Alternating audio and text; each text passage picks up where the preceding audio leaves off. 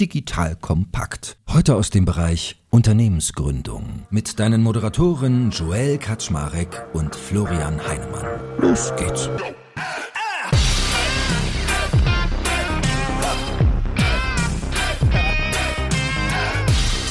Hallo Leute, mein Name ist Joel Kaczmarek. Ich bin der Geschäftsführer von Digital Compact und darf auch heute wieder an meiner Seite den lieben Florian Heinemann, den Venture- und Marketingkenner schlechthin aus der deutschen Internetwirtschaft begrüßen.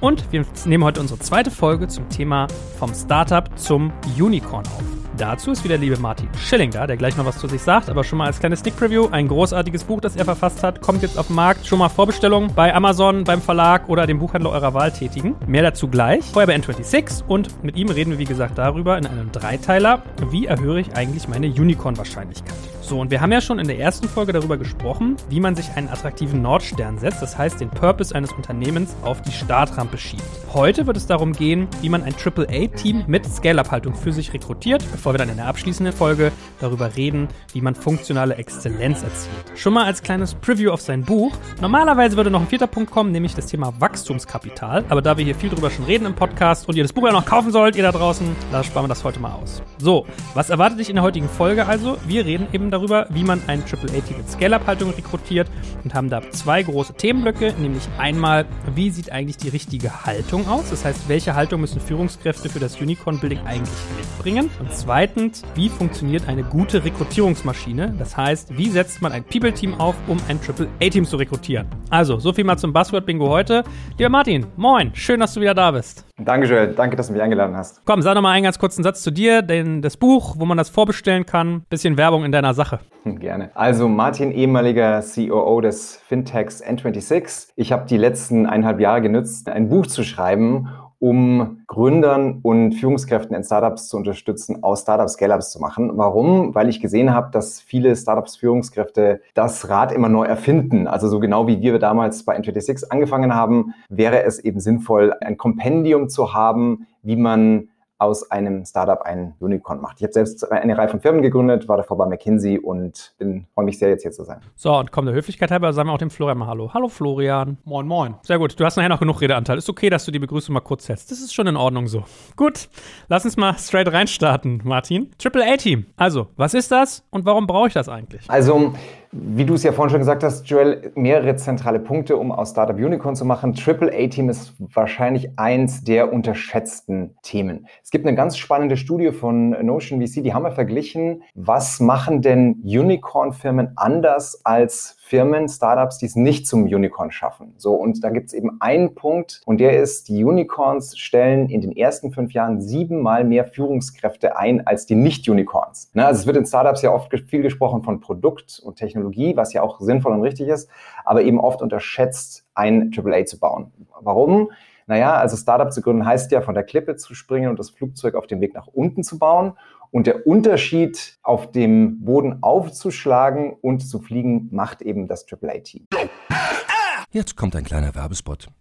Aufgepasst! Wusstest du, dass HR-Teams heutzutage mit mehr Aufgaben denn je konfrontiert sind? In der aktuellen Studie HR Trends, die Zukunft der Personalarbeit 2024 von Sage, wurden HR-Teams aus sieben verschiedenen Ländern und über 20 Branchen befragt, um top aktuelle Insights in der Entwicklung des Personalwesens zu geben. Sage entwickelt HR-Tools und Software für dein Unternehmen, um Lohnabrechnungen, Personalmanagement, Buchhaltung und mehr zu vereinfachen. So, und die Studie von Sage zeigt unter anderem, dass ganze 91% der HR-Teams angeben, dass ihre Arbeit Arbeitsbelastung im letzten Jahr zugenommen hat, aber gleichzeitig glauben 79 Prozent der Befragten, dass Automatisierung ihre Prozesse zukünftig verbessern und Zeit sparen kann. Ebenfalls spielt auch KI eine große Rolle. Derzeit nutzen etwa ein Drittel bereits Chatbots wie ChatGPT in ihren Prozessen und circa drei Viertel der PersonalleiterInnen sind sich bereits sicher, dass KI die Arbeitsweise im HR revolutionieren wird. Du merkst, die Studie ist vollgepackt mit Statistiken, überraschenden Erkenntnissen und Tipps für HR-Führungskräfte, die vorankommen wollen und zeigt eine Momentaufnahme der sich stetig wandelnden Rolle von HR heute. Am besten schaust du dir die Studie HR-Trends, die Zukunft der Personalarbeit 2024 selbst an. Unter digitalkompakt.de slash Sage, S-A-G-E, kannst du sie dir komplett kostenlos herunterladen. Und wie immer findest du alle Infos auch auf unserer Sponsorenseite unter digitalkompakt.de slash Sponsoren. Werbung Ende. Florian, kannst du das bestätigen, was der Martin da aus Studien hier zitiert? Absolut. Ich glaube, was wir ja schon sehen, ist, dass du eigentlich in jedem Bereich, ne, man spricht zwar immer von einem IT-Architekten, aber meine Wahrnehmung ist eigentlich, dass du in jedem Bereich irgendeine Art von Architekten brauchst, egal ob Customer Service, Logistik, was auch immer eben die Wertschöpfungsstufen, die bei dir relevant sind. Und was schon meine Beobachtung ist, dass du in der Regel nur relativ wenige Leute pro Bereich hast, die letztendlich das Niveau in einem Bereich definieren. Und je besser diese Leute sind, desto stärker ziehen die erstmal gute andere Leute an aber die sind dann eben auch in der Lage, sozusagen in ihrem Fachbereich so ein gewisses Maß an Exzellenz zu erzeugen, ne, was ja dann, du musst wahrscheinlich nicht in jedem Bereich das haben, aber schon in relativ vielen Bereichen, damit sich so eine Company nach oben entwickelt. Und das spricht eben dafür, ein hohes Maß an Exzellenz anzustreben. Ich glaube, das Einzige, was da eine Frage ist, und das ist, glaube ich, ein, für mich auch wieder immer wieder relevanter Punkt, bei diesem AAA-Team setzt du da sozusagen auf ausgewiesene AAA-Erfahrung die die Leute schon irgendwo bewiesen haben? Oder gehst du im Prinzip den Ansatz und sagst, ich glaube, dass die Leute das Potenzial haben, AAA zu sein und gebe denen sozusagen den Raum, sich dahin zu entwickeln? Und ich glaube, du hast schon bei unterschiedlichen Firmen, die dann erfolgreich sind, siehst du eigentlich beide Ansätze. Das heißt, die einen sagen, ich setze eher auf das Potenzial, was natürlich mit einem gewissen Risiko verbunden ist. Und die anderen Leute setzen eher sozusagen auf die ausgewiesene AAA-Erfahrung. Also was ich mal einen ganz schönen Satz fand von einem unserer Gründer hier, der sagte, ich will Leute hiren that have seen greatness. So, also die das mal gesehen haben irgendwo. Und das hat schon auch was für sich. Aber wenn du natürlich zu viele von diesen Alpha-Tieren gleichzeitig in so eine Orga reinbringst, das kann auch teilweise Friktion haben. Aber ich glaube, wir sind uns total einig, wenn sozusagen das Zielbild muss sein, idealerweise jeden Fachbereich, jede Wertschöpfungs-, jeder Wertschöpfungsbereich, der relevant ist, durch mindestens mal ein, zwei, drei solche Leute repräsentiert zu sehen, ne, die das dann auch entsprechend prägen und dieses Maß an Exzellenz anstreben. Ich glaube, der Weg dahin und auch die Sequenz, wie ich diese Leute in die Organisation reinbringe und ob ich da eher auf Talent setze oder eher auf Erfahrung, das ist durchaus, darüber kann man, glaube ich, diskutieren. Aber ich glaube sozusagen, das Endziel und das Aspirationsniveau, das würde ich 100%ig unterschreiben. Vielleicht mal ganz kurz ergänzend zu Florian. Also wenn wir jetzt hier von AAA-Team und Führungskräften sprechen, dann sind es die ersten drei Ebenen. Also Vorstand, die XOs, Director und Head-Off. Das sind so grob die obersten Führungsriegen, über die wir hier sprechen. Gut, und ich meine, es gibt ja auch ganz viele von diesen typischen Zitaten, sowas wie A-People hire A-People, B-People hire C-People. Ne? Oder ein A-Team kann eine B-Idee immer noch zum Erfolg bringen, während ein B-Team selbst eine A-Idee irgendwie in den Sand setzt. Hat man ja schon einiges von gehört. Und jetzt fand ich ja einen ersten Punkt, wenn wir uns mal nähern wollen, was für eine Haltung bringen solche Führungskräfte mit. Dass Florian zum Beispiel interessanterweise gerade gesagt hat, all diese Alpha-Tiere. Also ist deine Beobachtung, dass AAA-Akteure oft Alpha-Tiere sind, dass das oft so was mit Reibung, Sichtbarkeit, Ego zu tun hat? Ja, also ich weiß nicht, ob das so sein muss, aber natürlich hat jemand, der sozusagen Exzellenz anstrebt, hat einen gewissen Gestaltungswillen und will Dinge in eine gewisse Richtung bewegen und prägen. Ne? Das ist ja gerade auch der Anspruch eines A-Players, muss ja sein. Ne? Ich bringe Dinge auf ein gewisses Exzellenzniveau und da können und oder wollen natürlich dann auch teilweise andere Leute in so einer Organisation dann nicht unbedingt mitspielen. Ne? Und ich meine, das ist ja schon ein natürlicher Prozess, wie wir das, glaube ich, auch bei Unicorn-Companies zum Teil sehen, ne? dass halt gewisse Leute, die von Beginn an bei so einer Firma dabei waren, einige werden mit hochgezogen oder entwickeln sich mit, andere andere tun das nicht. Ne? Entweder weil sie das nicht können oder weil sie das nicht wollen. Und natürlich gibt es dann bei solchen Prozessen auch Leute, die das eben nicht begrüßen, diesen Weg. Aber ich denke, wenn jetzt das übergeordnete Ziel sozusagen natürlich irgendwie das operative Exzellenz ist, dann ist das alternativlos, diesen Weg zu gehen. Und da kommen halt nicht alle Leute mit. Das ist, glaube ich, was völlig Natürliches und damit muss man halt erwachsen umgehen. Dann robben wir uns doch mal ran, Martin. Wir können es ja mal nach diesem Liebe ist Punkt, Punkt, Punkt Prinzip machen. Die Haltung von AAA-Playern. By the way, wo kommt eigentlich dieser Begriff her, AAA? Hast du da irgendwie ein bisschen Background? Sicherlich aus dem Englischen. Also wenn, wir können auch von Top-Teams sprechen, so, aber ne, also es geht im Prinzip darum, Führungskräfte mit einem sehr hohen Anspruch und sehr hohen Fähigkeiten, wie gerade vorhin ausgeführt hat, auf die sich zu fokussieren. Ich kenne es immer aus der Spielebranche, wenn man sich so den neuesten GTA-Teil kauft, das sind immer die AAA-Titel. Also das ist sozusagen die Ebene. So, und jetzt wie bei Liebe ist, Punkt, Punkt, Punkt. Bei dir heißt das dann erfolgreiche Startup-Führungskräfte Punkt, Punkt, Punkt. Was wäre so die erste Haltungsebene, die dir wichtig ist oder wo du sagst, das ist deine Beobachtung? Also fangen wir vielleicht mal bei dem Punkt an, den Florian gerade gemacht hat, have seen greatness. Ja? Also was wir jetzt im Rahmen auch unserer Recherchen gesehen haben, die AAA-Kollegen haben Skalierung schon gesehen. Ja, man muss da unterscheiden. Jemand, der in einer großen Firma eine Führungskraft, eine erfolgreiche Führungskraft ist, kann Größe managen. Startup-Führungskräfte müssen Geschwindigkeit managen können. Das ist der entscheidende Unterschied. So. Und idealerweise rekrutierst du jemanden, der schon einmal, jetzt have seen greatness, ja, aber eben auch in einem Skalierungsumfeld schon gesehen hat. Ja, also der schon einmal oder die schon einmal eine kleinere Firma zu einer großen gemacht hat. So jetzt sehr wichtig, dabei sollte man sich nicht von Sternen blenden lassen. Ja, also nur weil man mal bei Goldman Sachs oder McKinsey gearbeitet hat, heißt das noch lange nicht, dass man ein Startup zu einem Scale-up machen kann. Oder nur weil man jahrzehntelang bei IBM oder Siemens, BMW erfolgreich in Führungsetagen unterwegs war, heißt es auch noch lange nicht, dass man ein Startup, Startup zum Unicorn machen kann. So, ne? Deswegen Erfahrung in der schnellen Skalierung von Startups wichtig. Vielleicht darf ich auch noch eine Sache ergänzen, weil ich glaube, das ist total wichtig zu diesem Aspekt. Ne? Ich glaube, so, das ist zumindest meine feste Überzeugung mittlerweile und auch Erfahrung, würde ich sagen, dass Leute, die diesen Prozess mitgemacht haben, dass die letztendlich dieses implizite Wissen aufbauen, wie sowas funktioniert. Deswegen sage ich auch immer, wenn du jetzt heute wissen willst, wie Marktplätze funktionieren, da könnte man ja sagen, dann heierst einfach irgendjemand von eBay oder Amazon, der wird das schon wissen. Und ich würde halt sagen, weiß ich nicht, ob das so hilft, sondern wahrscheinlich musst du jemanden heiern, der halt 2001 bis 2007 bei eBay war, weil da war eBay erstmal noch eine richtig coole Company und außerdem haben die damals gelernt, wie Marktplatz funktioniert. Also ich glaube mittlerweile sehr stark dran, das ist auch das, was du dass du halt diese Entwicklung mitgenommen haben musst, dass dabei das höchste implizite Wissen entsteht und nicht einen eingeschwungenen Zustand eines Marktplatzes oder von Größe, ne, den zu managen, das ist ein fundamentaler Unterschied. Und ich glaube, das unterschätzt man häufig, wie wichtig es ist, diesen, diesen Prozess gesehen zu haben, weil eben viel von diesem Wissen ist eben implizit und nicht explizit. Und ich glaube halt gerade, wenn du halt bei implizitem Wissen, wenn das relevant ist, dann musst du halt dabei gewesen sein. Das ist, glaube ich, nochmal ein ganz wichtiger Aspekt. Also der erste Haltungsfaktor lautet also, erfolgreiche Startup-Führungskräfte können und mögen schnelle Skalierung. Und jetzt nochmal eine kontroverse Frage dazu, Martin. Ich habe ja mit dir teilweise auch schon Personaldebatten in der Vergangenheit geführt, wo wir uns Menschen angeguckt haben und dann gucktest du so die Vita an, hast gesagt, das ist kein AAA-Founder, Founderin, weil irgendwie Jobstationen waren nicht so, dass man diese High-Performance-Umfelder gesucht hat. Die Hypothese, die ich bei dir mal rausgehört habe, war, dass AAA-Leute sich stets auch AAA-Umfelder suchen. Ich weiß, dass Florian eine andere Meinung dazu hat. Lass uns doch mal diskutieren, was für die eine Hypothese spricht und was für die andere. Ja, also vielleicht Umfelder suchen und schaffen. Also zumindest meine Erfahrung, wenn, das ist ein Indiz für einen AAA-Player, sagen wir mal so, wenn jemand von früh an versucht hat, Hochleistungsziele zu erreichen, also irgendwie in der Bundesliga in einem Sportverein gespielt hat, dann vielleicht irgendwie zu einer starken Strategieberatung gegangen ist, dann vielleicht oder, oder was gegründet hat und dann vielleicht bei der Top-Uni war. Das so ein Pfad zeigt schon ein gewisses AAA-Potenzial und Hang auf. So, das heißt aber nicht, wer das nicht gemacht hat, dass es da auch sehr wohl andere Kandidaten gibt. Also ich kenne auch sehr viele, die einfach was gründen, ohne diese Station gehabt zu haben, aber trotzdem tolle Dinge bewegen. Ja, also ich glaube, so kann ich dem auch 100%ig zustimmen. Ich glaube, es minimiert natürlich die Suchkosten nach so jemandem, wenn du einfach weißt, der hat genau diese oder einige von diesen Dingen durchlaufen, die Martin gesagt hat. Das ist ja letztendlich auch egal, ob das jetzt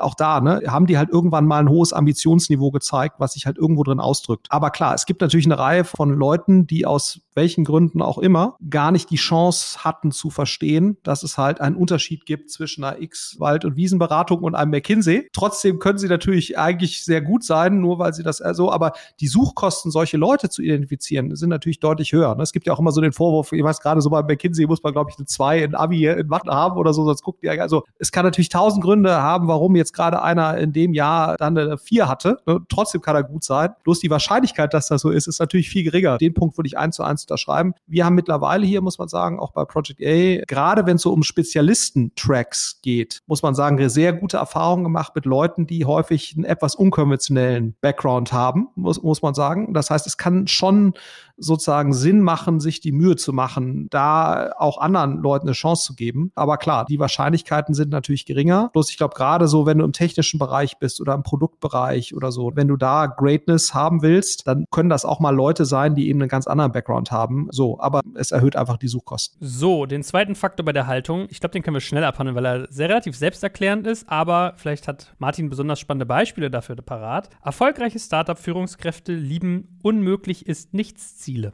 Ja, genau. Also das schließt jetzt stark an das an, was wir gerade schon gesagt haben. Also was wir eben gesehen haben, wenn Führungskräfte die Latte hochhängen, dann springen sie eben in der Regel auch höher und ihre Teams. Ne? Also da gibt es eine ganze Reihe von spannenden Beispielen ja aus der Historie. Also irgendwie so ein Henry Ford, der den V8-Motor so lange seinen Ingenieuren dieses Ziel gegeben hat, da acht Zylinder auf den Motorblock zu schrauben, bis es geklappt hat. Oder so jemand wie die Katherine Johnson, die ja bei der NASA als Afroamerikanerin die erste Programmiererin war, ja, oder auch so jemand wie Arnold Schwarzenegger, der irgendwie nicht nur Top-Bodybuilder war, aber dann ja auch noch eine, eine politische Karriere gemacht hat und irgendwie auch noch ein äh, Filmschauspieler war. Also Leute, die eben die Latte sehr hoch hängen, die springen in der Regel höher. So, und da sollte man eben schon auch drauf achten. Florian, woran erkennt man solche Leute, wenn wir auch mal drüber sprechen, wie ich das bei der Rekrutierung quasi versuche einzubauen? Ja, aber ich glaube, das geht schon so ein bisschen auch in die Richtung, was wir gerade hatten. Ne? Also wenn jemand mal Sport auf einem exzellenten Niveau betrieben hat, dann spricht das schon dafür, dass er eben, ne, weil das ist ja etwas, wenn du das machst du ja aus freien Stücken, das machst du sozusagen aus einer inneren Ambition oder aus einem inneren Ehrgeiz. Und wenn du da in der Lage warst, mal so einen Ehrgeiz zu entwickeln, dann spricht das schon dafür. Das kann aber auch theoretisch der Aufbau von irgendeinem, keine Ahnung, einer Initiative zur Hilfe von Flüchtlingen Flüchtlingen gewesen sein, was eben ein Riesenprojekt war. Ne? Also einfach nur zu sagen, jemand ist halt in der Lage, selbst sich Ziele zu erfüllen oder Ziele zu setzen und dann vielleicht auch zum Teil zumindest zu erfüllen, was eben der Großteil der Bevölkerung nicht tut. Und ich glaube, da gibt es verschiedene Sachen, wo, wo man dieses Ambitionsniveau zeigen kann. Und ich glaube, solche Leute sind dann auch in der Lage, das zumindest zu einem gewissen Prozentsatz oder mit einer gewissen Wahrscheinlichkeit in einem Unternehmenskontext umzusetzen. Genau, also vielleicht nochmal kurz anschließen zu dem, was Florian gesagt hat. Also, und sowas kann auch relativ spät kommen. Das ist ja sehr interessant. Also, es gibt eine ganze Reihe von Studien, die ja sagen, irgendwie Unicorn-Founder haben eine höhere Wahrscheinlichkeit, entweder direkt von der Uni selbst zu gründen, also nie irgendwas anders gesehen zu haben, aber einfach eine, eine ganz große Vision zu verfolgen, oder aber später in der Karriere aus so einem Tier 1 Umfeld zu kommen. Ja, also dann irgendwie zu sagen, du hast mal seen Greatness, wie Florian vorhin gesagt hat, und dann eben zu gründen. So, das sind nochmal so zwei Ebenen, wo man, wie gesagt, auch ein bisschen später damit starten kann. Eine Anmerkung noch dazu. Und was ich schon auch beobachte, ich meine, da gehöre ich auch, glaube ich, selbst zu. Ja, ich bin jetzt, das sollte man wahrscheinlich nicht so glauben, aber ich bin von mir selbst aus ein eher vorsichtiger Typ. Und dann merkst du eben sozusagen auf einmal, also viele Leute, wie, das geht so ein bisschen in die Richtung, was Martin auch sagte, die brauchen auch sozusagen diesen Erweckungsmoment, ne, dass große Dinge möglich sind für vermeintlich normale normale Menschen. Ne, so, also das finde ich auch immer wieder so ein Erweckungsmoment. Gerade wenn du eben nicht aus diesem Umfeld kommst und vielleicht auch nicht aus diesem sozialen Umfeld kommst, dann brauchst du eben diesen Erweckungsmoment, um überhaupt zu merken, was möglich ist. Und wofür ich immer plädiere, ist, diesen Leuten dann auch die Chance zu geben. Ne? Also sozusagen, man muss nicht schon mit zwölf versucht haben, der Riesenunternehmer zu sein. Auch wenn dieser Erweckungsmoment mit 25, 35 kam, dann kann das immer noch zum gleichen sozusagen Exzellenzanspruch und Ambitionsanspruch führen. Ne? Und das ist ja so ein bisschen immer mein Petitum. Ich glaube, wenn man bei Leuten richtig kitzelt und die richtigen Knöpfe drückt, dann sind dazu eigentlich viel mehr Leute in der Lage, als man eigentlich so denkt. Und ich glaube deswegen gerade die Leute eben, die nicht dieses fördernde Umfeld hatten, da ist es, glaube ich, völlig okay, wenn man dann sozusagen diesen Moment, aber ich glaube, irgendwann muss der halt mal kommen. Ne? Also das äh, sozusagen, bei, bei, das ist eigentlich schon, äh, aber wann der genau kommt, äh, das ist nach meiner Erfahrung zumindest relativ egal. Es ist jetzt nicht so, dass die Leute, die das mit 16 schon hatten oder mit 12, aus welchen Gründen auch immer, dass die dann irgendwie besser sind oder leistungsfähiger als die, die das später hatten. Das glaube ich nicht. Genau, das würde ich gerne auch nochmal unterstreichen. Also, und das Startup- und Scale-up-Umfeld bietet da eben fantastische Möglichkeiten. Ja? Also viel mehr als jetzt so große Unternehmen, aber auch so Top-Beratungen oder jetzt so, so Top-Investmentbanken. Also ich jetzt an mir selbst gedacht, ich war lange ja auch bei McKinsey und habe auch in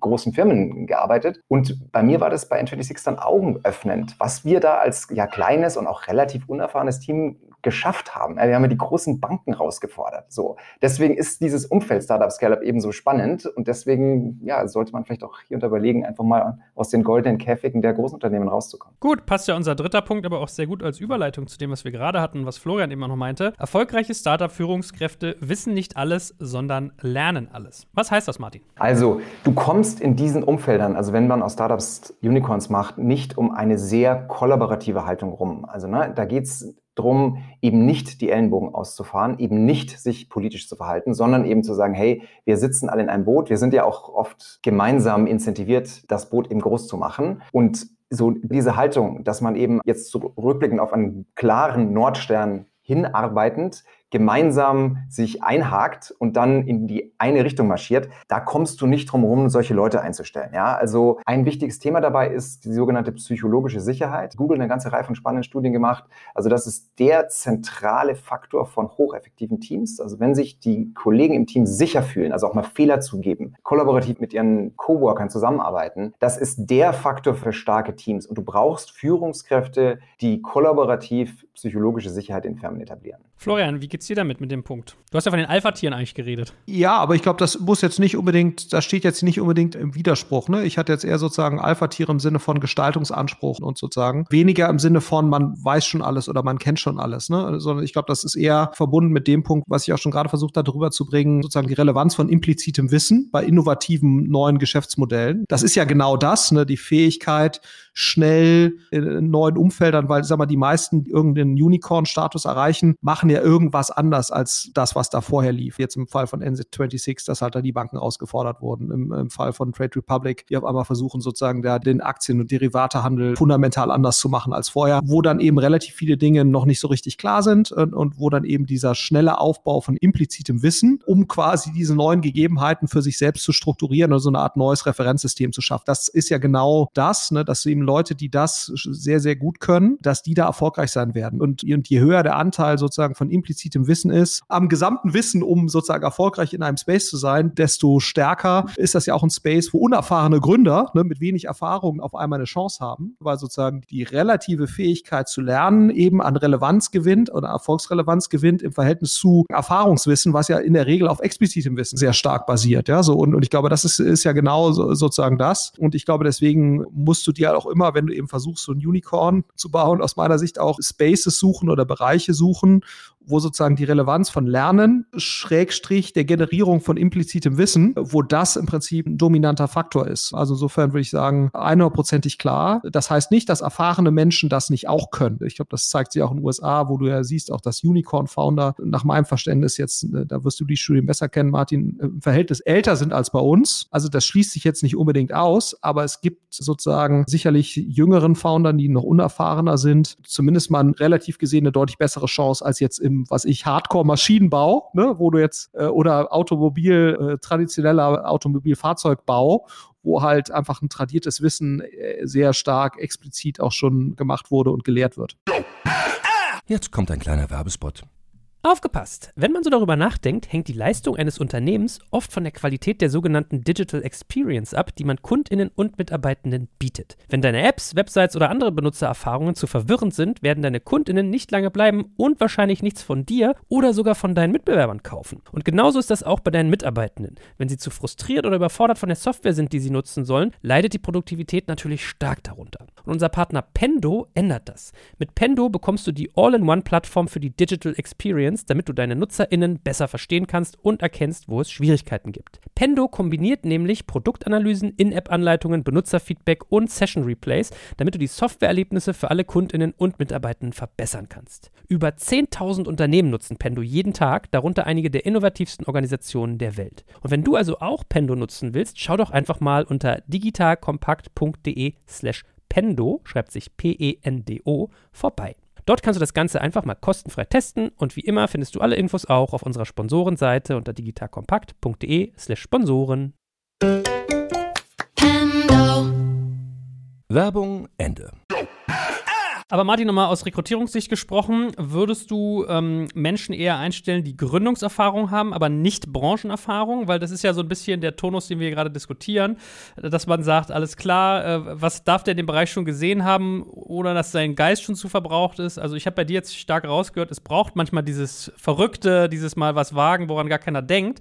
Auf der anderen Seite ist es ja schon so, wenn du zum zweiten, dritten Mal gründest, ist das erfolgswahrscheinlichkeitsfördernd. Ja, definitiv. Also was ich jetzt in meiner Op Operator-Erfahrung erlebt habe, ist ein paar Jahre Branchenerfahrung immer hilfreich. Ja, also wenn du mal jetzt eine Bank von innen gesehen hast, zwei, drei Jahre, super. Wenn du dort jetzt zehn Jahre maßgeblich involviert warst, Geschäftsstrategien zu gestalten, dann hast du teilweise die Annahmen so aufgesogen der Branche, dass du gar nicht mehr in der Lage bist, mal ganz frisch und im Schuss Navität über neues Produkt nachzudenken. Also deswegen Ich habe mich immer schwer getan, also da gibt es immer Ausnahmen, aber jemand, der viele Jahre in einem tradierten Konzern gearbeitet hat, der die dann vielleicht nicht schon auch nochmal irgendwas anderes gegründet hat oder, oder irgendeinen schönen Seitenschritt gemacht hat, dann in eine Führungsrolle direkt zu nehmen. Das kann klappen, aber da ist ein Risiko dran. Noch ein weiterer wichtiger Punkt hier am Rande, also nicht alles wissen, sondern alles lernen. Im Bereich Startup Scale-Ups sollte man auch die Jobbeschreibungen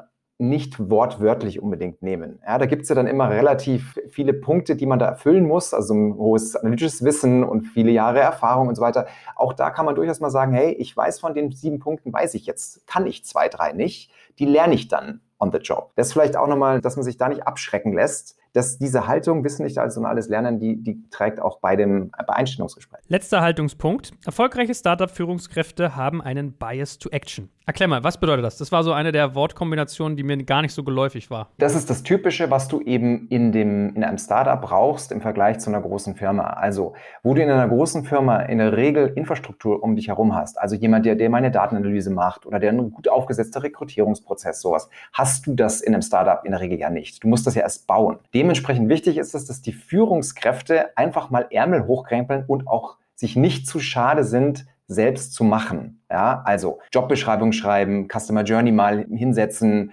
vielleicht auch mal ein, zwei Linien Code schreiben. Also dieses Ärmel hochkrempeln und sich die Finger schmutzig machen, das ist in einem Startup eben besonders wichtig und auch bei den Führungskräften. Und wie kann ich das im Recruiting solcher Menschen abtesten? Also hast du irgendwie Punkte für dich schon entdeckt, wo man das quasi ablesen kann? Also was wir immer gemacht haben, sind unvorbereitete Fallstudien. Da geht es immer besonders gut. Also nicht zu sagen, hey, ich schicke dir jetzt mal drei, vier Fallstudien, bereitest dich vor und dann kommst du und dann besprechen wir das, sondern im Gespräch zu sagen, jetzt lass uns doch mal an die Wand malen, so einen KPI-Set für einen Kundenservice, wie du den steuerst. Also ganz konkrete Fallstudie mitnehmen, die man dann gemeinsam an ein, an ein Whiteboard malt. So, das, das ist eine Sache, wo man es rausbekommt, wie tief die jeweiligen Kolleginnen und Kollegen denn im Operativen sind. Florian, wie geht es denn dir mit dem Punkt? Weil ich meine, eigentlich möchte man ja meinen, dass das Menschen sind, die Teams führen müssen. Also Micromanagement ist ja dann schnell so ein Thema, wo man aufpassen muss. Wie geht es dir damit? Ja, ich glaube, es ist auch wieder eine Typfrage. Ne? Also ich bin ja auch jemand, der jetzt sozusagen immer relativ stark jetzt für mich persönlich versucht hat, so in diesem Marketingbereich eine Expertise aufzubauen, mir da quasi die Finger schmutzig zu machen. Das ist jetzt mittlerweile nicht mehr, war ich mit die nicht mehr ganz so schmutzig, aber eine ganze Zeit lang e-, eben schon. Das ist schon etwas, was ich auch vielen rate, ne? zu sagen, bau nicht nur sozusagen so eine General Management Expertise auf, sondern versuche im Prinzip in ein, zwei Bereichen auch mal eine tiefere Expertise aufzubauen. Und da ist eigentlich, es ist nicht egal, was es ist sozusagen. Ja? Also ideal ist natürlich Programmieren oder eine technische Expertise. Das ist jetzt schwierig, ne? glaube ich, das in meinem Alter jetzt noch irgendwie sehr, sehr gut zu lernen. Aber ich glaube generell Leute, die auch bereit sind, mal zu sagen, ich gehe ins Produktmanagement, ne? obwohl sie vielleicht vorher bei McKinsey waren. Oder ich bin bereit, mich wirklich ins Marketing reinzudenken oder BI, ne? so. Also die bereit sind auch mal solche, das ist, glaube ich, schon ein wesentliches Erfolgskriterium, sorgt für Credibility, ne, um dann auch später eine bessere Führungskraft zu sein. Und da geht es eigentlich weniger auch nur um dann immer das konkrete Fachwissen, was man da hat, sondern einfach, dass man bereit ist und auch ein, ein hohes Maß an Respekt für diese exekutiven, Execution, operativen Tätigkeiten irgendwo hat. Ne. Ich glaube, das ist auf jeden Fall wichtig. Und Leute, die bereit sind, das zu tun oder gezeigt haben in ihrem Lebenslauf, dass sie bereit waren, das zu tun, haben, glaube ich, auch eine höhere Wertschätzung dafür. Und ich glaube, gerade im Startup-Kontext, ne, wo sozusagen viel noch nicht eingefahren ist, sondern wo solche Sachen auch häufig gebaut werden müssen. Das sind wir wieder bei dem Architekturthema. Ich glaube, selbst mal Dinge from scratch gemacht zu haben oder die Bereitschaft gezeigt zu haben, das zu tun und das nicht sozusagen als minderwertig abzutun, das macht einen auch zu einem besseren Architekten und zu einer besseren Führungskraft, weil gerade in so Umfeldern, die operativ noch in einer recht frühen Phase sind und die sich finden müssen und wo eben dieses implizite Wissen aufgebaut werden muss, da hilft, glaube ich, diese Haltung ungemein, weil sozusagen der Werthebel von irgendwelchen strategischen Themen und General Management Themen, der ist natürlich auch auch da, aber der ist natürlich häufig in einem Startup-Kontext wahrscheinlich im Verhältnis zu, jetzt ich bin in der Strategieabteilung von Siemens, ja, äh, wo du dann irgendwelche Portfolio-Geschichten machst, ist häufig schon deutlich größer. Also insofern würde ich schon immer darauf achten, dass Leute bereit sind, eben auch dort aktiv zu werden und sich dafür eben nicht zu schade sind. Würde ich auch so sehen. Und vielleicht noch kurz ergänzt zu Florian, also von sprach gerade von Wertschätzung und die läuft dann natürlich auch vom Team zur Führungskraft. So, ne? Also wenn man einfach mal gezeigt hat, hey, man kann sich eben auch mal an ein Telefon klemmen und mit Kunden ein paar Themen lösen. Und sei es einfach nur symbolisch, irgendwie einmal im Monat, schafft es sehr viel Wertschätzung von den Kollegen oder auch mal sowas in einem Lagerhaus. Einfach mal da im Monat an einen Tag mal mit anzupacken und Pakete zu packen. Ja, das ist, diese Haltung wird sehr, sehr geschätzt von den Kollegen in Startups und Scale-Ups. Und sorgt vielleicht auch so ein bisschen für so eine, dass sich eben diese Lagerbildung, ne, wie du sie zum Teil hattest, also wo man das schon auch bei so einem Zalando oder so, wo du dann so das McKinsey-Lager hast und dann hast du es, oder das Ex-McKinsey-Lager und dann die Fachexperten. Da muss man schon sehr aufpassen, dass du eben nicht so eine Lagerbildung hast von jetzt vermeintlichen AAA-Player, die sich die Finger nicht schmutzig machen und denjenigen, die dann sozusagen die operative Arbeit machen. Und ich glaube, je mehr Brücken du da baust, indem du halt zeigst, so, das ist etwas, alles trägt hier zu bei, sorgt, glaube ich, enorm dafür, so eine Lagerbildung zwischen verschiedenen Employee-Gruppen vorzubeugen. Und das ist, glaube ich, total wichtig, um quasi das Beste aus diesen beiden Welten zu haben und auch so eine gewisse Durchlässigkeit, ne? Weil es kann ja durchaus sein, dass Fachexperten, die exzellent sind in irgendwas, dass die sich eben auch zur Top-Führungskraft weiterentwickeln und genauso umgekehrt. Und ich glaube, je stärker man da Brücken baut, desto besser ist das auch für so ein ja, Betriebsklima und Organisationsklima, was dann entsteht. Gut, soviel mal zu unserem ersten Themenblock, die richtige Haltung. Also im angefangen, was sind quasi AAA-Teams, warum brauche ich die? Dann, welche Haltung haben sie? Und jetzt wollen wir natürlich wissen, wie gewinne ich sie? Also Rekrutierungsmaschine mal als Überthema. Martin, was sind so die typischen Fallstricke, die du da beobachtet hast? Ja, also lass mal vielleicht mit einem übergreifenden Thema starten. Also das People-Team ist nicht primär das Feel-Good-Team. Ja, also das ist wirklich wichtig zu verstehen. Oft wird das People-Team gleichgesetzt mit Yogakursen, Obstkörben, Massagen am Arbeitsplatz. Das mag alles wichtig sein. Das Entscheidende ist, dass du Leute hast auf deiner People-Seite, die 12 bis 18 Monate die Zukunft denken und mit dir an der Steigerung des Unternehmenswerts arbeiten. Ja, und das heißt eben auch, dass du das People-Team, die Verantwortlichen da relativ zentral und hoch in der Organisation aufhängst. Also Chief People Officer einstellen als Stichwort oder VP People an den CEO direkt berichten lassen und eben nicht das Thema wegdelegieren an einen Junior, der irgendwie in der Assistenz sitzt oder irgendwie in den Chief of Staff, der sehr Junior ist. So, ich glaube, das ist der erste Fallstrick. Okay, kannst du das nochmal ein bisschen detaillierter ausführen, warum das so zentral ist? Also ich meine, Wohlfühlfaktor ist ja eigentlich relevant, aber lass uns da nochmal weiter reingraben, weil ich glaube, der Kernpunkt wurde klar, aber nochmal, kannst du es nochmal ein bisschen auch mit Beispielen belegen? Was ich selbst auch oft erlebt habe und jetzt auch immer wieder gehört habe, es gibt eben so die Tendenz von vielen Kollegen in People-Teams, diese ganzen, den ganzen Bereich des People-Teams als vor allen Dingen eben viel gut zu sehen. Ja? Also zu sagen, hey, ich bin dafür da, Mitarbeiter glücklich zu machen. Das ist auch gut so. Aber jetzt dazu gemeinsam zu überlegen, hey, wen jetzt nochmal zu, welche AAA-Player brauchen wir, wem muss die Organisation gebaut werden, was sind so die zentralen Stellheben, die du aus der, aus der People-Seite bedienen kannst. Also so, dass das ganze Thema People strategisch und zentral aufhängst. Das ist aus meiner Sicht ein, ein zentrales Thema. Okay, verstanden. Ich meine, wir können, glaube ich, auch eine ganz gute Brücke mal zu unserer ersten Folge nochmal zum Nordstern schlagen. Ist das so ein typischer Classic, dass man das vielleicht auch am Anfang vernachlässigt, aber eigentlich relativ früh drin haben sollte? Absolut. Also das ist aus meiner Sicht auch der zweite Fallstrick. Also, ne, dass du, wenn du es schaffst, einen Nordstern zu bauen, wie wir es in der letzten Folge diskutiert haben, und der so klar ist, dass deine Führungskräfte nachts um drei aufweckbar sind und die beten dir alle Purpose, Geschäftsziele, Wertversprechen OKRs runter in einer ähnlichen Art und Weise. Das ist unfassbar attraktiv für AAA-Player. Der andere Classic, der mir so in den Kopf kommt, wenn man über Hiring redet, weil ich möchte mit euch gleich noch über Leistbarkeit von AAA-Playern reden, ist ja eigentlich dieser typische Faktor Zeitdruck. Du hast eine, eine Recruiting-Pipeline, du hast Wachstumsdruck, du willst was schaffen und hast manchmal gar nicht die Zeit,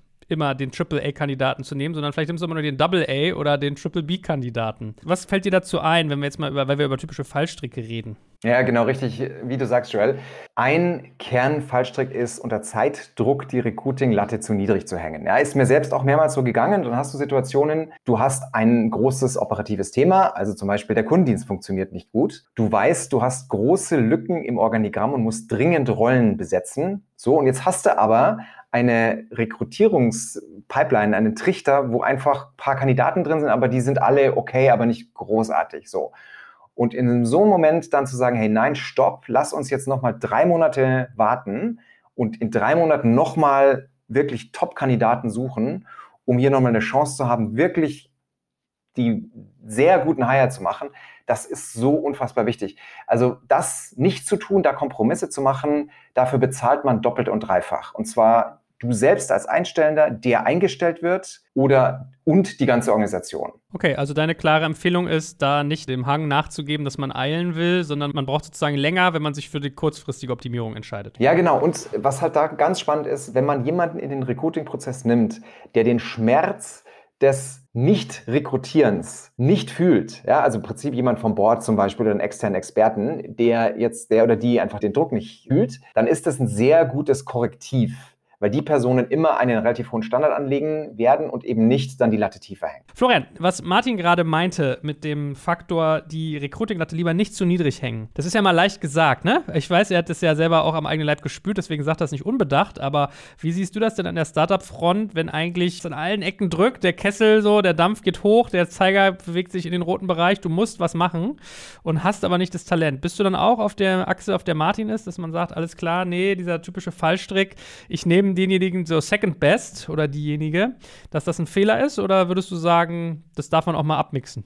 Ja, ich glaube, eine generelle Beobachtung ist ja sozusagen, oder woran ich mittlerweile sehr stark glaube, ist dieses ganze Thema Pfadabhängigkeit. Ne? Wenn du dich sozusagen auf einem Pfad der Mittelmäßigkeit bewegst, dann ist das, determiniert das sehr stark sozusagen die Art der Entwicklung, die du halt vollziehen wirst. Ne? So. Und ich glaube, gerade an der Stelle, also ich glaube, man kann auch mal bei normalen Mitarbeitern gewisse Kompromisse machen, sage ich jetzt mal. Aber bei Führungs Kräften, wo man wirklich sagt, das sollen eigentlich diejenigen sein, die den Standard in einem gewissen Bereich setzen, der eine hohe Relevanz hat. Da macht es sicherlich Sinn, eher mal ein paar Wochen länger zu warten und dass es lieber noch mal ein bisschen quietscht. Ich glaube, wenn man einmal jemand dort hat, der im Prinzip äh, Mittelmäßigkeit zementiert, dann ist es sehr schwer und auch für andere Bereiche sehr frustrierend. Ne? Das ist auch, was du häufig merkst. Also wenn du nicht so eine gewisse Parallelität auch zwischen den so von Exzellenzniveaus in den Fachbereichen hast, das ist auch nicht gut, weil dann häufig du eben sozusagen den Engpass erzeugst in einem Fachbereich, der wieder alle anderen zurückhält. Insofern da Kompromisse zu machen, hat vermutlich relativ hohe Folgekosten. Man kann natürlich immer Glück haben ne, und merken so, die Person, die jetzt, wo man sagte, das ist jetzt doch noch nicht der AAA, sonst irgendwas Player, der entpuppt sich als wahnsinnig potenzialträchtig. Das kann natürlich immer sein, aber ich glaube, jetzt einen bewussten Kompromiss zu machen, mein Ratschlag oder meine Beobachtung wäre, lieber drei Monate länger warten und die richtige Person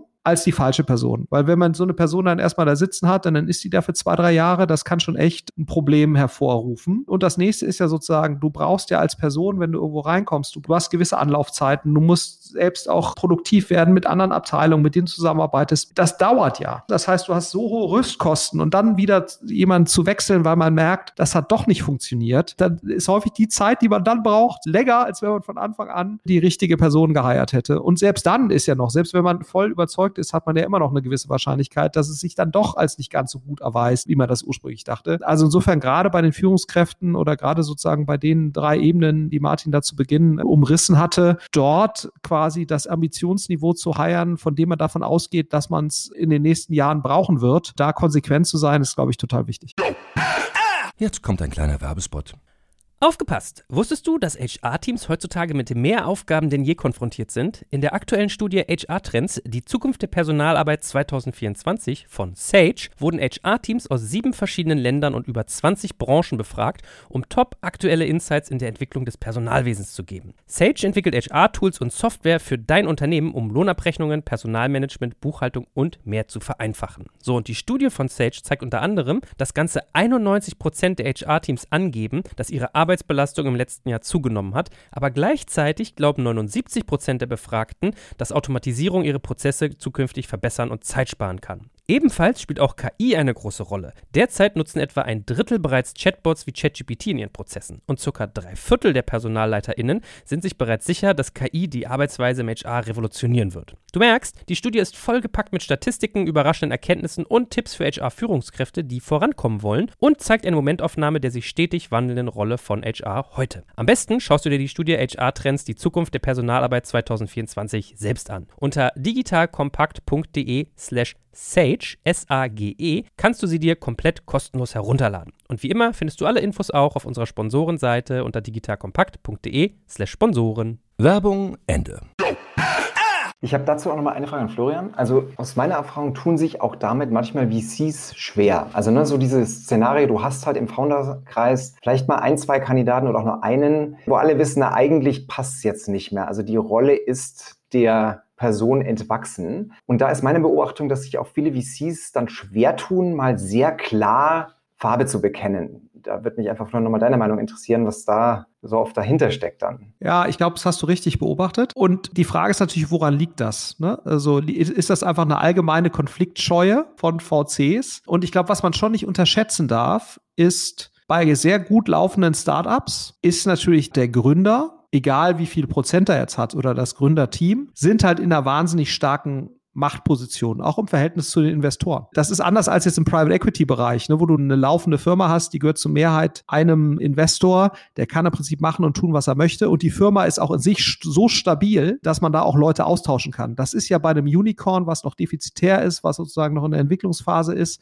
was noch nicht so stabil ist. Da ist die Rolle des Gründers und die Bedeutung des Gründers oder des Gründerteams ist schon wahnsinnig hoch im Verhältnis. Und ich glaube, das erklärt auch so eine Zurückhaltung von Investoren, weil natürlich diese Bekenntnis gegen einen Gründer, wenn das einmal ausgesprochen ist, das ist halt wie die Zahnpasta, die nicht wieder zurückgeht in die Tube. Ne? Das ist ein Risiko, wo man auch nicht unbedingt das eingehen möchte, weil man, es hilft ja nur dann was, diese Meinung zu äußern, wenn die Mehrheit der Investoren das so sieht und sich auch zu dieser Meinung bekennt und wenn natürlich letztendlich auch das Gründerteam selbst sich dazu bekennt. Ne? So. Und da hast du natürlich, dann sind das häufig ja Freundschaften aus der Uni oder sonst irgendwas. Ne? Also da hast du ja noch viele Emotionalitäten, die dann noch damit einhergehen und, und, und sich da sozusagen als derjenige aus der Deckung zu wagen, die das dann nicht, aber ich gebe dir dir total recht. Ne? Es wäre unglaublich gesund und es wäre auch sehr erwachsen, wenn man das sehr stark adressieren würde, weil es ist ja nicht schlimm. Kann ja trotzdem sein, dass der Gründer oder die Gründerin oder wer auch immer jetzt da, dass der trotzdem eine sehr schöne Funktion, eine wertstiftende Funktion in der Firma wahrnehmen kann, als was auch immer. Ne? Das heißt ja nicht, nur weil jetzt jemand nicht mehr im Vorstand, in der Geschäftsführung oder sonst irgendwas seine Rolle ausfüllt,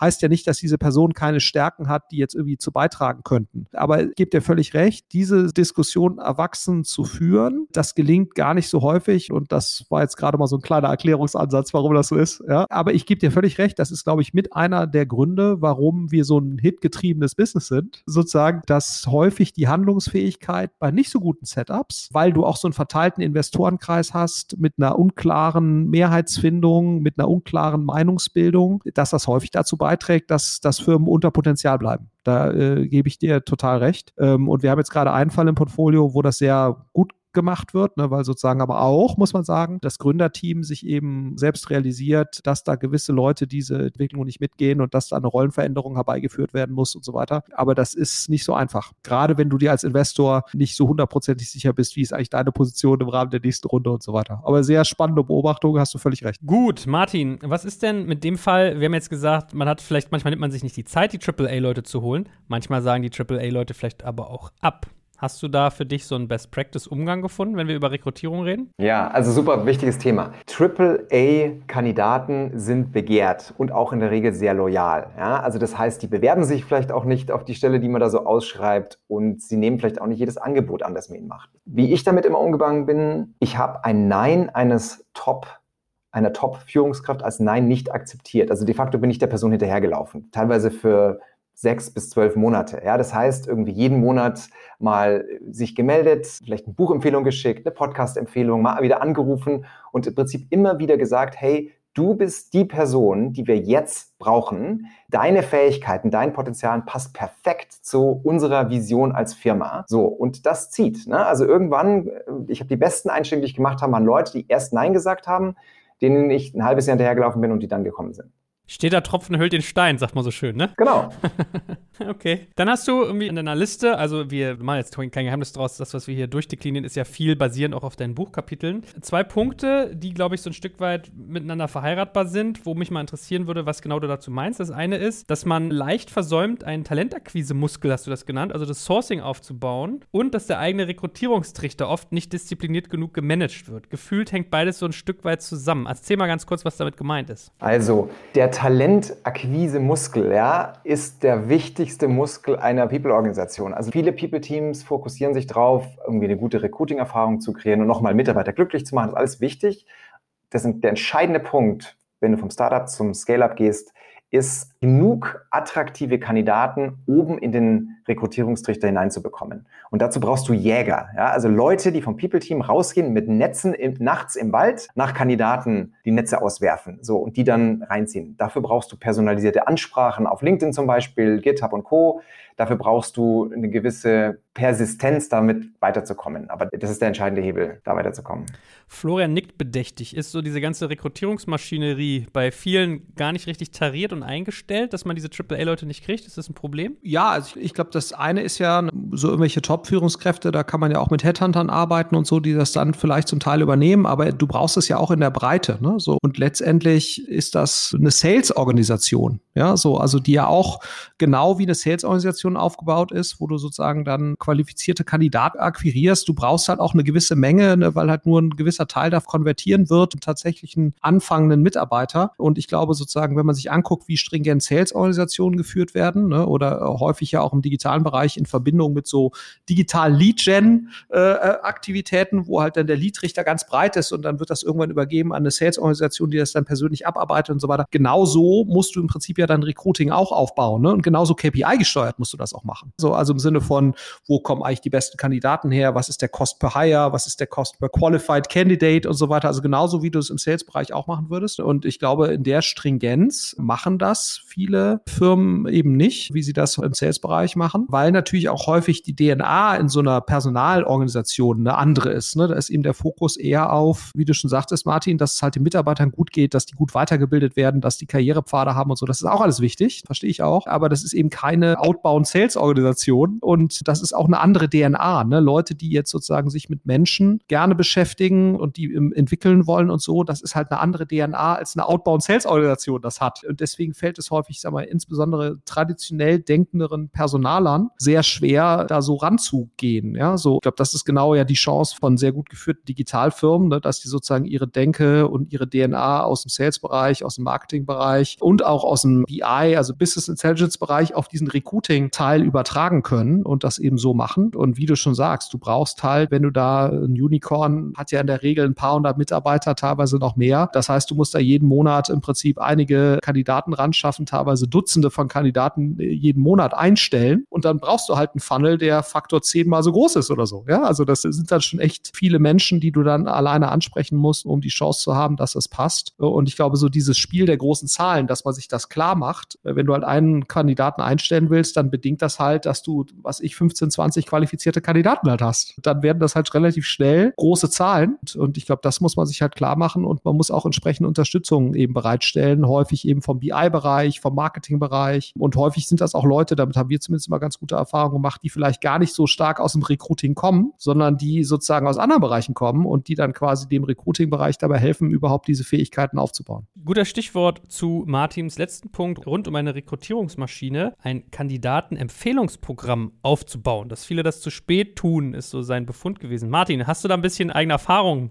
am eigenen Leibe gesammelt auch? Habe ich, also jetzt nicht bei N26, sondern bei einer Reihe von Early Startups, mit denen ich arbeite. Also das ist ein sehr dankbarer Hebel. Ja? Also Mitarbeiter, die von anderen Mitarbeitern geworben werden, rekrutiert man in der Regel ein 25 Prozent schneller, die bleiben länger und sind glücklicher. So, also das ist eine fantastische Quelle, um AAA-Kandidaten zu bekommen. Und da recht pragmatisch und früh ein Empfehlungsprogramm aufzubauen hilft. Und Empfehlungsprogramm heißt einfach, wenn ein Mitarbeiter einen anderen vorschlägt und dieser eingestellt wird, dann bekommt der vorschlagende Mitarbeiter eine Prämie nach erfolgreicher Probezeit. Ja, also nach sechs Monaten gibt es dann zwischen 1000 und 3000 Euro. So, recht einfache Sache, aber hocheffektiv, um eben AAA-Kandidaten anzuziehen. Netter Geheimtipp nochmal, der wahrscheinlich gar nicht so heim ist, aber man vergisst manchmal die vermeintlich simpelsten Dinge, nämlich da zu sourcen, wo man schon äh, drin ist, nämlich mit seinem eigenen Team. Machen wir auch, ne? wir incentivieren das auch, also gibt es gewisse Vergütungen, ich kann jetzt gar nicht sagen, wie hoch das jetzt ist, aber pro Mitarbeiter, der dann wirklich bei uns in einem Portfolio anfängt, können bei uns auch die Mitarbeiter dann quasi einen Bonus auf ihr Gehalt verdienen. Und das klappt, also und letztendlich sind die Kosten pro Hire, die wir dann haben, ist immer noch der günstigste Kanal im Verhältnis zu vielen anderen. Einfach die Empfehlung aus der Mannschaft heraus und wie Martin schon sagte, das ist eigentlich ziemlich einfach gemacht, wenn man die Leute nur regelmäßig daran erinnert und auch sagt, hier guck mal, man kann da übrigens echt auch einen vierstelligen Betrag quasi nebenher verdienen. Also wir haben damit sehr gute Erfahrungen gemacht. Ist natürlich immer so ein bisschen zweischneidiges Schwert. Ne? sollte man jetzt Leute quasi dazu bringen, ihre Freunde zu empfehlen dann damit oder ihre Bekannten und damit Geld zu verdienen. So, ne? Also wir haben das jetzt eben gemacht, diesen Weg. Wir machen damit eigentlich sehr gute Erfahrungen und man verkauft ihnen ja keine Versicherung, deswegen ist das, glaube ich, schon okay, sondern empfiehlt ihnen ja im Zweifelsfall etwas, wozu man auch selbst irgendwie steht. Ich glaube, das ist dann schon okay wenn man da so ein bisschen drüber nachdenkt. Muss man bei euch auf der Gehaltsliste sein? Kann ich euch nicht auch Leute empfehlen und vierstellige Beträge kriegen? Nur mal so.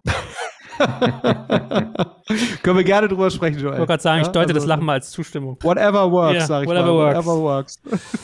ja, verstehe. Mein letzter Punkt. Wenn wir jetzt über AAA-Teams reden, AAA-Kandidaten, AAA-MitarbeiterInnen, Leistbarkeit ist ja so ein Thema. Die sind ja auch teuer. Die wissen ja, was sie können, sonst wären sie ja nicht AAA. Wie geht ihr damit um? Wie kann man die Leistbarkeit von so etwas schaffen? Ist das, worüber hier wir reden, nur möglich, wenn ich so eine VC-gefundete On-Steroids-Company bin? Oder habt ihr auch Mittel und Wege schon gesehen in der Praxis, dass das auch normalsterbliche Firmen leisten können? Ja, also kann ich gerne mal einen Versuch starten. Also ich glaube, was natürlich schon der Riesenvorteil von VC ist, ist, ne, VC finanziert. Du kannst ja letztendlich, ich sage dazu mal, Front-Loaded Hiring. Ne? Das heißt, du kannst dir im Prinzip Leute leisten, die du eigentlich noch nicht brauchst, von denen du aber glaubst, dass du sie dann brauchen wirst, also vom Kaliber gesehen. Und damit erhöhst du natürlich die Wahrscheinlichkeit, überhaupt erst auf dieses Niveau zu kommen. So, und dazu musst du natürlich überinvestieren, sowohl quantitativ als auch qualitativ, weil das natürlich einfach die Wahrscheinlichkeit erhöht, dass du da hinkommst. Insofern hast du natürlich als VC gefundete Firma, sagt sich das natürlich deutlich leichter, als wenn du jetzt sozusagen aus dem Cashflow lebst. Das ist tendenziell so. Also ich sage natürlich immer, sehr gute Mitarbeiter oder überproportional gute Mitarbeiter zahlen sich aus, die verdienen sich sich irgendwann selbst. Da bin ich fest von überzeugt. Aber du hast natürlich immer einen zeitlichen Versatz, wo du dann diese Leute einstellst und wo dann diese Leute den finanziellen Impact dann irgendwann generieren werden. Und diesen zeitlichen Versatz musst du natürlich in irgendeiner Weise zwischenfinanzieren. Entweder du kannst es halt, weil du Investorengelder hast, oder du kannst es eben, weil du sowieso schon irgendeine Art von positiven Cashflow generierst, mit dem du das halt leisten kannst. Das ist für mich eines der Kernargumente, VC aufzunehmen versus Bootstrapping, dass du natürlich Wahrscheinlichkeiten erhöhst, weil du ja im Bootstrapping-Modus eigentlich immer nur in der Lage bist, sozusagen mit deiner Entwicklung parallel die Qualität deiner Organisation zu erhöhen und das immer so ein bisschen im Gleichschritt irgendwie halten musst. Und das ist natürlich, ist auch gut, wenn es funktioniert, brauchen wir gar nicht drüber zu reden. Aber ich glaube, wenn du jetzt nur in Wahrscheinlichkeiten denkst, überhaupt auf dieses Niveau zu kommen, ist natürlich die Fähigkeit oder die Möglichkeit, Frontloaded zu hiren, erhöht das natürlich. Ne? So, aber es kommt halt auch darauf an, was du möchtest als Gründer oder als Unternehmer. Was ist der Modus, wie du eben so eine Firma führen möchtest? Ja? Ich glaube, hat was mit Risk Return zu tun, hat natürlich auch was mit Fremdbestimmung zu tun. Ne? Also bist du überhaupt bereit, da jemand Drittes mit reinzuholen, der natürlich auch dann mitredet und der ein gewisses Ambitionsniveau vorgibt. Das kann ja auch uns auch völlig legitim, dass du halt einfach als Unternehmer sagst, das will ich gar nicht. Ne? Ich will halt selbst das Ambitionsniveau definieren, nachdem so, wie ich mir das vorstelle. Das ist ja jetzt nicht schlechter oder besser. Das ist dementsprechend ist es, glaube ich, eher ein passenderes oder unpassenderes Vorgehen zu den eigenen Präferenzen als Unternehmer. Vielleicht noch einen übergreifenden Punkt, der mir jetzt in unserer Diskussion auffiel. Ein operativ fähiger VC ist bei der Attraktion von AAA-Kandidaten Gold wert. Ja, wir haben jetzt zwei Punkte angesprochen, wo man Leute wie Florian und seine Teams als Unternehmer wirklich gut nutzen kann. Also ne, zum Beispiel dieses Thema unter Zeitung die Recruiting-Latte zu niedrig hängen. Da ist es Gold wert, wenn man halt einfach mal seinen VC fragt, hey, kannst du nicht auch mal ein, zwei Interviews führen und mir eine Meinung geben? So, ne? Also die werden immer die Latte hochhängen. Das ist super wichtig. Oder auch, ne, wir haben von drüber gesprochen, Kandidaten, Top-Kandidaten hinterher zu laufen. So ein Anruf von einem starken VC, der sagt, hey, ich habe gehört, du bist ja im Prozess, wir sind total begeistert willst es dir nicht überlegen, das macht einen riesen Unterschied. Ja, also deswegen, ne, da die, die Ressourcen, die man hat mit einem operativ tätigen VC, die sollte man bei dem Thema auf jeden Fall nutzen. Meine Damen und Herren, ich äh, diktiere oder ich packe in die Shownotes mal die Telefonnummer von Florian Heinemann. Ihr könnt ihn über uns buchen, dann ruft er eure Kandidaten für euch an. Nein, Spaß beiseite, aber glaube ich. Ob das hilft, sei jetzt mal dahingestellt, aber genau. Ja. Signaling, it's all about signaling, würde Florian jetzt sagen, ne? Gut, gut, gut, ihr Lieben. Aber fairer Punkt, Florian, ich glaube, Leistbarkeit eines Kandidaten hängt auch mit der Kultur zusammen. Also der muss auch kulturell leistbar sein, dass man quasi dazu bereit ist, ein bisschen was aus der Hand zu geben, weil das ist ja immer, was ich beobachte, könnt ihr mal spiegeln, wie es euch geht wenn man halt so top unternehmerische High-Performer hat, die sind halt ganz oft auch an dem Punkt, dass sie sich sagen, warum soll ich das nicht selber machen? Und dann musst du denen halt ein Umfeld bieten, wo ihnen klar ist, dass sie, also vielleicht denke ich als kleine Mokelfirma das immer nur, wo man halt natürlich schaffen muss, dass man auch sagt, alles klar, hier ist irgendwie auf Augenhöhe, du hast Entscheidungsspielraum, also du, du musst die halt auch arbeiten lassen, machen lassen, damit du die quasi attribuiert kriegst, ne? Äh, attrahiert, Entschuldigung. Ja, genau, aber weißt du, also das, das, der größte Fehler in dem Bereich ist es, da zu unter zu investieren. Also das, man kann dann eigentlich nicht genug investieren. Also das, ich habe das jetzt so oft erlebt, dass man sich da als junges Startup dann wirklich schwer tut, da auch mal vielleicht eine Agency zu hiren oder ein bisschen das Gehalt zu erhöhen oder zum Beispiel ein bisschen mehr Shares zu geben. Dass, wenn man überlegt, wenn man ein Top-Team zusammenstellt und das in der nächsten Runde präsentieren kann, was das für einen Unterschied auf die Bewertung macht, da sind die paar 10.000 Euro Gehalt wirklich Peanuts dagegen. So, ne? Also da zu investieren ist echt wertvoll. Sehr gut. Ihr Lieben, ich danke euch, dass wir nicht nur über AAA-Leute geredet haben, sondern wir auch welche hier am Tisch hatten. Ich rate nochmal allen Hörerinnen und Hörern, sich Martins Buch zu kaufen, bei Florian vorbeizuschauen, wenn man spannende Mitarbeiterpotenziale hat, die man weitervermittelt. Und danke euch ganz herzlich, dass ihr all euer Erfahrungswissen hier mit mir geteilt habt. Sehr gerne. Dankeschön. Danke fürs Zuhören beim Digital Kompakt Podcast. Du merkst, hier ziehst du massig Wissen für dich und dein Unternehmen heraus. Wenn du mit uns noch erfolgreicher werden möchtest, abonniere uns auf den gängigen Podcast-Plattformen. Und hey, je größer wir werden, desto mehr Menschen können wir helfen. Also erzähl doch auch deinen Kolleginnen und Kollegen von uns. Bis zum nächsten Mal. Jetzt kommt ein kleiner Werbespot. Aufgepasst! Wusstest du, dass HR-Teams heutzutage mit mehr Aufgaben denn je konfrontiert sind? In der aktuellen Studie HR Trends, die Zukunft der Personalarbeit 2024 von Sage, wurden HR-Teams aus sieben verschiedenen Ländern und über 20 Branchen befragt, um top aktuelle Insights in der Entwicklung des Personalwesens zu geben. Sage entwickelt HR-Tools und Software für dein Unternehmen, um Lohnabrechnungen, Personalmanagement, Buchhaltung und mehr zu vereinfachen. So, und die Studie von Sage zeigt unter anderem, dass ganze 91% der HR-Teams angeben, dass ihre Arbeit Arbeitsbelastung im letzten Jahr zugenommen hat, aber gleichzeitig glauben 79 Prozent der Befragten, dass Automatisierung ihre Prozesse zukünftig verbessern und Zeit sparen kann. Ebenfalls spielt auch KI eine große Rolle. Derzeit nutzen etwa ein Drittel bereits Chatbots wie ChatGPT in ihren Prozessen und circa drei Viertel der PersonalleiterInnen sind sich bereits sicher, dass KI die Arbeitsweise im HR revolutionieren wird. Du merkst, die Studie ist vollgepackt mit Statistiken, überraschenden Erkenntnissen und Tipps für HR-Führungskräfte, die vorankommen wollen und zeigt eine Momentaufnahme der sich stetig wandelnden Rolle von HR heute. Am besten schaust du dir die Studie HR-Trends, die Zukunft der Personalarbeit 2024 selbst an. Unter digitalkompakt.de slash Sage, S-A-G-E, kannst du sie dir komplett kostenlos herunterladen. Und wie immer findest du alle Infos auch auf unserer Sponsorenseite unter digitalkompakt.de slash Sponsoren. Werbung Ende.